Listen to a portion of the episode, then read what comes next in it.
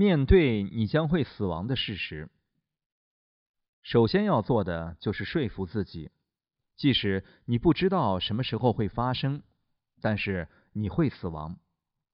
每天都有人死去，在生命的某些时刻，大家都会发现自己正站在临终亲人的床边。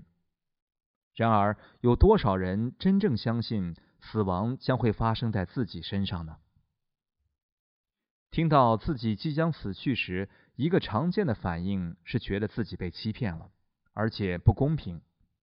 潜意识里，我们会想：为什么这会发生在我身上？为什么是现在？我还年轻，不是九十九岁了。如果我很老，那我能明白，因为显然那是我的大限临头。但为什么是现在？我的生命才刚刚开始。所以，对于死亡的第一个准备，就是让自己确信，虽然不知道什么时候会发生，但是你将死亡是一件绝对肯定的事情。其次，你不是唯一必须面对死亡的人，我们大家全都不得不死，所以没有什么不公平的。迈向死亡的过程，从我们出生的那一刻就开始了。没有人期望婴儿一出娘胎就去立一份遗嘱，但是随着年龄增长，也许五十岁或者更好是四十岁的时候，你应该审慎的思维自己在死前要做些什么，想要达成什么目标，充实过生活，试着享受你的生活，去马丘比丘或者马达加斯加。或者任何你一直梦想造访的地方。对于你需要购买和拥有的东西，要实事求是，扪心自问：我真的需要另一辆法拉利吗？我真的需要在银行里有那么多存款吗？提醒自己，照料昂贵的玩具和银行账户，往往会带来更多的压力，而不是快乐。当然，除非你极为喜爱慈善事业。正在计划善用自己的充裕现金，以这样的方式开始看待自己周遭的一切人事物，就好像这是你最后一次见他们。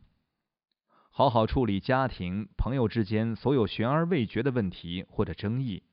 现在是理清所有误解、解开心中芥蒂的时候。最重要的是，对死亡的最好准备就是过上充实的生活。享受世界上最美味的茶，要好好的泡茶，并且不要用塑料杯子喝茶。穿上你一直渴望穿着的衣服，读你一直想读的书，做你一直想做的所有事情。无论那些事情是多么离谱或者惹人讨厌，而且是现在就去做，因为你可能再也没有机会了。自觉的购物和立遗嘱。我们人类热爱物质享受，而且我们人人都想要快乐，这就是为什么我们投入这么多精力来囤积金钱和物品的原因。然而，我们为图舒适安逸所做的一切，最终全都变成无穷的压力和心痛的根源。难道这不是很讽刺吗？如果你拥有金钱财产，现在就要决定你死后如何使用它们。做好财务方面的安排，立一份遗嘱。或许你可以把自己世俗的物品和房子留给你的孩子、侄女或者表兄弟，或者捐给旧报基金会，或者捐给癌症研究。尽量更有觉知的行动。购物时要头脑清醒，停止购买囤积无用之物，不要成为一个囤积一切的人。如果你想要做规划和长期投资，做的时候要充分了知，可能这些投资回报还没有到期，你就已经死了。家庭关系，对我们许多人来说，家庭关系造成的问题最多，尤其当我们接近死亡的时候，在诸如中国之类的地方，家庭仍然是一个非常强大的社会单位，迄今。关于各个家庭角色的传统观念，仍然维系着僵化且往往压抑的文化期望和社会期望。父亲必须始终履行中国父亲一贯履行的职责，孩子必须取悦父母，就像中国孩子一直以来的生活方式一样。但是这些家庭纠葛有多大的注意呢？父母肩负着必须抚养孩子的期望，无论代价为何。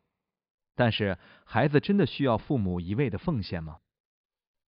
投身至少二十年的时间将孩子抚养长大之后，许多中国父母在孙辈开始出现时，又不得不接着应付另一层家庭羁绊。对于这种需要全身心投入的家庭摄入，难道不应该有某种截止期限吗？与父母一样，中国孩子们承受着必须符合社会期望的巨大压力，包括长大后应该负担照顾父母的责任。但实际上，任何有志成为高尚人士，都应该心甘情愿的尽力照顾自己的父母、家人和朋友。当然，没有理由不享受家庭生活。不过，就为死亡做准备而言，应当尝试有意识的参与其中，并且永远记住，迟早你会死亡。带着这样的见解，试着在你游走于家庭生活之际，观察你自己。如果那个观察者始终意识到自己的行为举止、念头和行动，家庭义务。与执着对你产生的限制性就会降低。无论你做什么，永远记住，不可预知但必然会发生的死亡就在不远处，而且死亡来临的那一刻，你是独自死去。所以，试着利用这个观察者，帮助你避免陷入太多棘手的情绪化的复杂家庭问题中。